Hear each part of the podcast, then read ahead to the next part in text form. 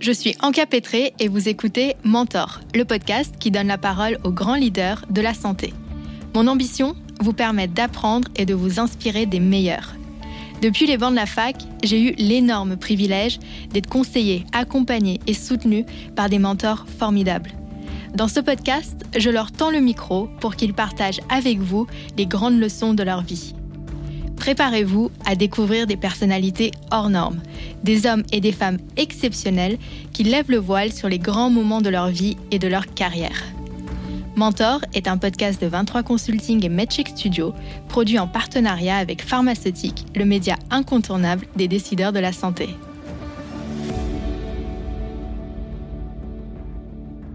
Épisode 6 Catherine Rive. Leçon 1 Déconstruire ses propres barrières. Si vous regardez le profil LinkedIn de Catherine Rive, vous allez découvrir un parcours sans faute. Des études prestigieuses qui ont démarré à Louis le Grand et qui se sont poursuivies par un diplôme de docteur en pharmacie, un diplôme d'HEC et un autre de l'INSEAD, une carrière professionnelle dans les plus grands laboratoires en France, aux États-Unis, en Suisse et en Belgique, et enfin des postes à haute responsabilité dans la direction de la filiale française du CB. Mais ne vous a-t-on jamais dit que ce que vous voyez sur les réseaux sociaux n'est pas tout à fait le reflet de la réalité? Si le CV de Catherine est certes impressionnant, c'est surtout le caractère de battante de cette dernière qui laisse sans voix. Car pour en arriver là, elle a dû s'accrocher, apprendre à se faire confiance alors qu'elle ne se sentait pas à la hauteur, lutter parfois contre elle-même pour avancer et assumer ses échecs pour pouvoir les dépasser. Dans cet épisode, Catherine a accepté de nous raconter avec beaucoup d'authenticité et de sincérité son parcours de son enfance jusqu'à aujourd'hui. Je ne vous en dis pas plus et je vous laisse découvrir cette femme exceptionnelle.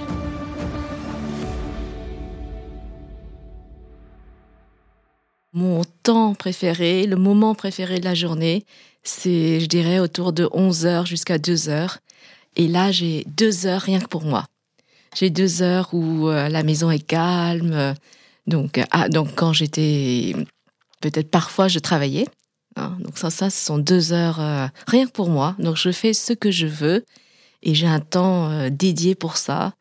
Ou donc soit je, travaillais, soit je regarde un film, soit je lis, soit je regarde LinkedIn. Et, en fait, c'est le moment où finalement je, je me promène sur, euh, sur les réseaux, sur les différentes plateformes. Donc j'ai un ordre précis si vous voulez tout savoir. J'ai un ordre précis dans mon, dans mon téléphone, sur mon téléphone et sur mon iPad. Donc, je commence toujours par les news. Donc, BFM, Le Monde, Huntington Post, euh, Les Échos, dans cet ordre-là.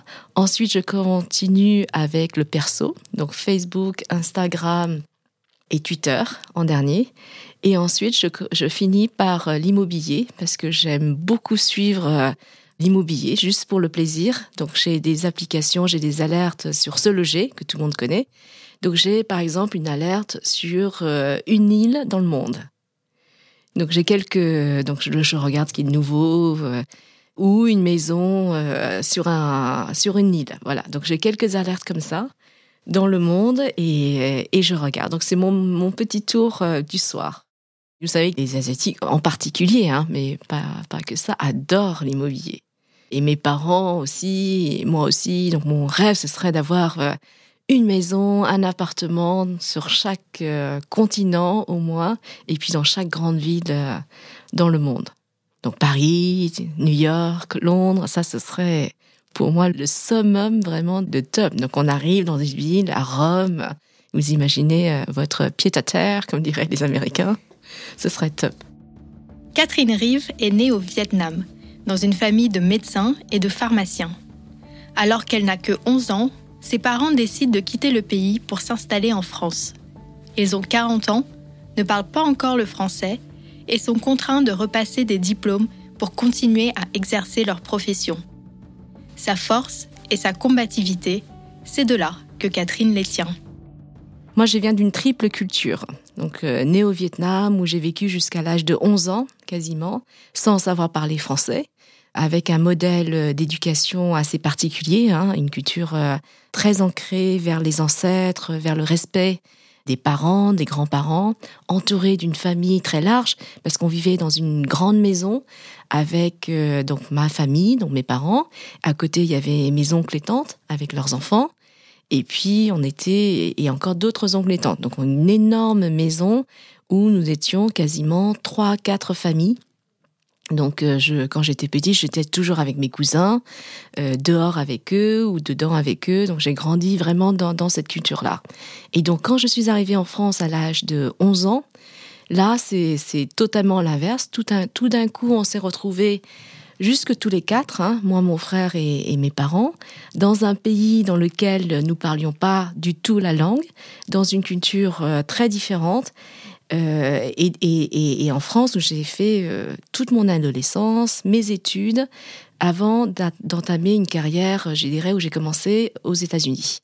Donc une troisième partie de ma vie, je dirais, où euh, là, dans une culture professionnelle sur l'audace, sur le monde où tout est possible, beaucoup moins hiérarchique.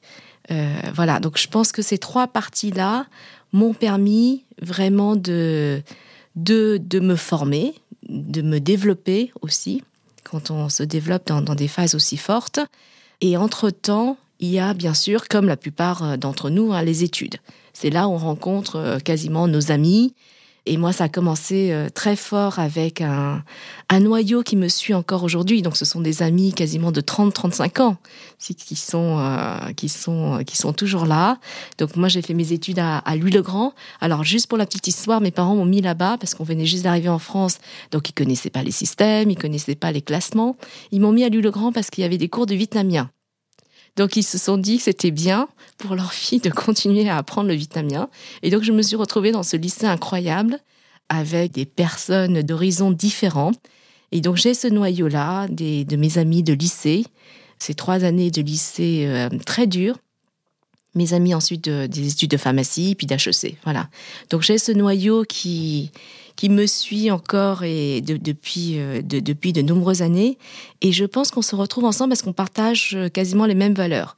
C'est-à-dire un peu euh, toujours ce, sens de la fête. Donc on se retrouve souvent pour, pour la fête. Donc je pars là tout de suite après ce podcast en Normandie fêter un anniversaire d'une de mes amies d'HEC. Ensuite, une ouverture sur l'international alors que la plupart n'ont pas quitté la France, mais toujours cette curiosité euh, d'aller sur l'international et de revenir, bien, entendu, et très heureux de partager les, succès des uns des autres. Pas de jalousie, vraiment, euh, vraiment une, une, profonde admiration, et puis être, euh, être là aussi. Euh, les uns des autres, puisque une carrière, vous savez, c'est jamais en, en, ligne droite, c'est plutôt en dents. Et donc, à chaque fois, j'ai ce noyau d'amis en plus de ma famille qui, euh, qui a été toujours, toujours été là tout au long de mes carrières. Quand j'étais petite au Vietnam, et puis même après, quand je suis euh, arrivée en France, mon rêve, c'était de devenir chanteuse dans un restaurant chinois. Donc ça, c'était, je trouvais ça, j'avais regardé un film qui s'appelle Suzy les Baker's Boys. Je trouvais ça incroyable de chanter pendant que les gens mangent. Et donc j'avais enregistré, bien entendu, euh, des, des maquettes que j'avais envoyées à Polydor, qui ils m'ont jamais répondu, bien entendu. Mais euh, c'était mon rêve. Je me suis dit, euh, je vais faire, euh, je vais prendre des cours de chant, je vais démarcher les restaurants et, et je vais, euh, je vais faire ça dès que j'aurai fini mes études. Catherine a été élevée pour toujours être la bonne élève, à sa place, qui ne perturbe jamais le système qui l'entoure et qui respecte toujours la hiérarchie un modèle de pensée qui, une fois à l'âge adulte, lui a bien joué quelques tours. Être élevé dans, cette culture, euh, je dirais, vers le culte des ancêtres, et puis combiné à un cursus scolaire en France, parce qu'en France, on est quand même très scolaire dans le sens où il y a un respect très fort des professeurs, un respect très fort de l'école, les notes qui sont euh, extrêmement présents en France par rapport à d'autres cultures où, où, on est beaucoup plus ouvert, on laisse plus euh, cours à la créativité. Je pense que cela m'a vraiment forcé quelque part ou forgé à être un peu cette petite bonne élève. C'est vrai que j'ai toujours été euh, première de la classe, par exemple. Donc ça, ça m'a, ça m'a, je pense que ça a été un frein. parce que ça, ensuite dans le monde du travail, eh bien, j'ai quelque part, de manière inconsciente, reproduit complètement ce modèle-là. C'est-à-dire le respect du chef, euh, c'est le chef qui doit vous développer. Et cela m'a certainement euh, freiné dans certaines opportunités, dans certaines audaces, de ne pas oser. Et quelque part, euh, je pense que c'est lié à, à la fois cette combinaison des écoles avec, avec une culture familiale.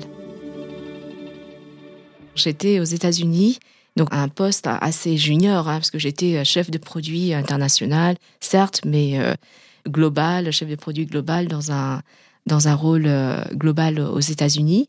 Et j'ai le manager qui m'a dit, écoute Catherine, tu vas travailler sur ce sujet.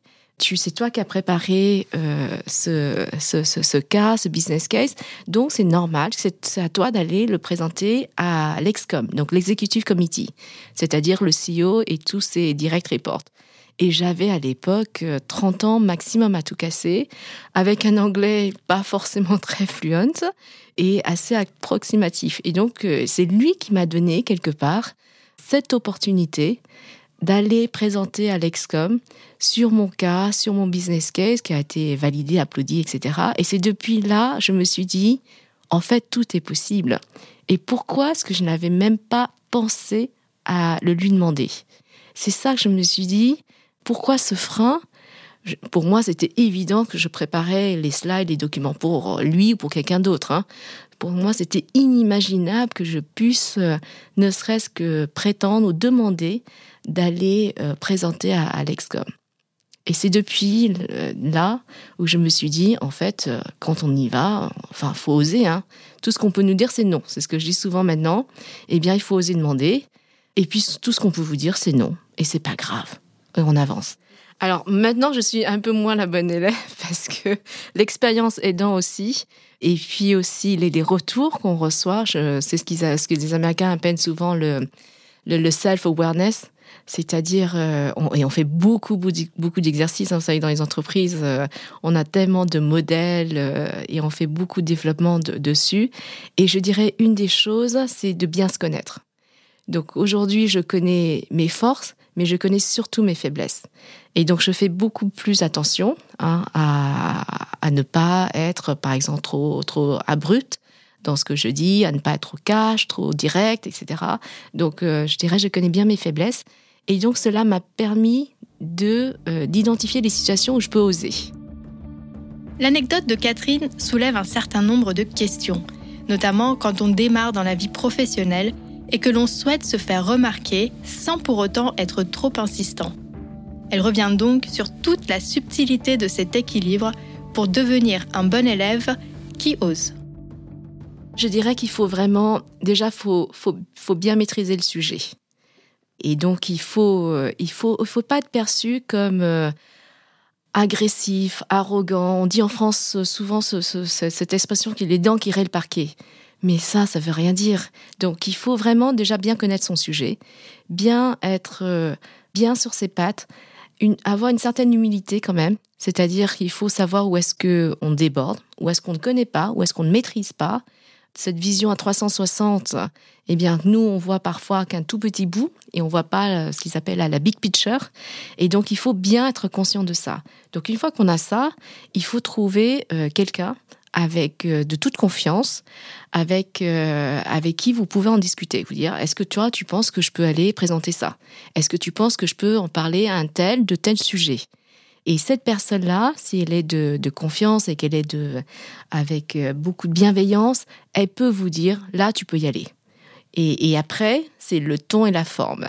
Donc, il faut pas, il faut garder sa passion, parce que ça, je pense que c'est important faut pas être blasé, mais il faut y aller avec tout respect, avec, euh, avec une certaine forme et d'exposer le, sujet. Et puis enfin, si on vous dit non, eh ben c'est pas grave. Au moins, vous êtes exprimé, euh, vous avez été visible, et ça c'est quand même important, sur un sujet que vous maîtrisez très très bien. Et je trouve que dans la jeune génération, eh bien, il y a de plus en plus d'audace. Je trouve que les, mes jeunes collaborateurs ou collaboratrices ont beaucoup plus d'audace que je ne l'étais il y a probablement 20, 20, 25 ans. Je trouve qu'elles osent plus, elles prennent la parole, par exemple, alors que moi, j'aurais jamais osé euh, parler dans une, réunion, eh bien, elles prennent la parole ou ils prennent la parole. Et ça, c'est très bien. J'encourage vraiment à le faire. Merci d'avoir écouté cette leçon du podcast Mentor. Pour continuer à suivre l'actualité du secteur de la santé et découvrir des portraits de décideurs, nous vous encourageons à faire un tour sur le site de Pharmaceutique. Si cet épisode vous a plu, n'oubliez pas d'en parler à vos amis, à votre famille ou à vos collègues. Nous pouvons tous apprendre et être inspirés par les grands leaders de la santé.